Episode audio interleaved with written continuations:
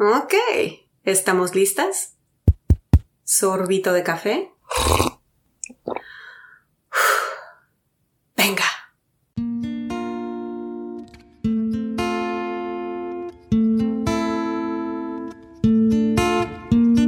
Si tú y yo vamos a comenzar esta relación podcástica con el pie derecho, creo que mereces saber por dónde viene mi tirada. Y la manera más honesta de explicar mi laberinto es presentándote a David. A David le gustan los trenes, el espagueti y la música. En concreto, la cumbia. En grado, revienta tímpanos.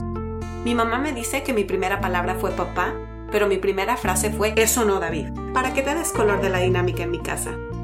A David lo diagnosticaron con parálisis cerebral infantil y autismo a los 5 años, justo antes de que yo naciera.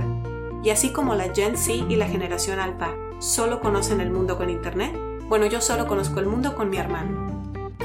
Gracias a él, desde muy chiquita, fui testigo de ignorancia y de crueldad, pero sobre todo de empatía y de valentía, especialmente por mi mamá. La vida me barajeó más cartas y mi jugada se volvió evidentemente de corte feminista. ¿Qué esperabas? Empezó como para muchas otras, con machismo ordinario, leves, constantes y camuflajeados micro y macromachismos por todos lados.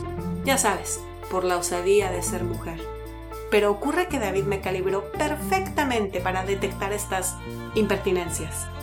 Yo las veía venir a una cuadra de distancia, pero esta vez yo era el blanco y conocí lo que es que automáticamente te traten diferente solo por ser quien eres.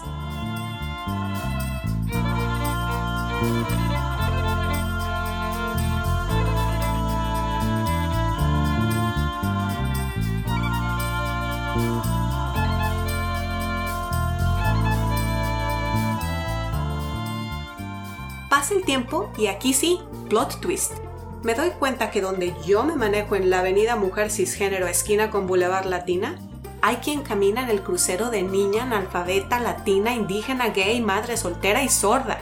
O sea, mete clutch y bájale a primera maestra.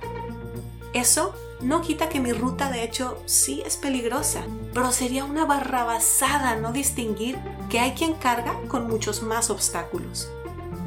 Aquí surge una propuesta sencilla. Y si notamos nuestro privilegio, del tamaño que sea, y lo usamos en favor de alguien más vulnerable, alguien te ayuda a ti, tú ayudas a alguien más, y todos jalamos un poquito para arriba. Y no, no tienes que ser una vegana genio canonizada para actuar. De este viaje nace mi podcast. Este año tuve la oportunidad de volverme una feminista imperfecta de tiempo completo. Y en el camino me acompañan voces generosas que desde su trinchera también jalan para arriba. Cada episodio un estirón más. Te invito a escuchar, a reflexionar y última madremente, pues a actuar. Así que bienvenidos a Cuasi Feminista. Con cariño, para David.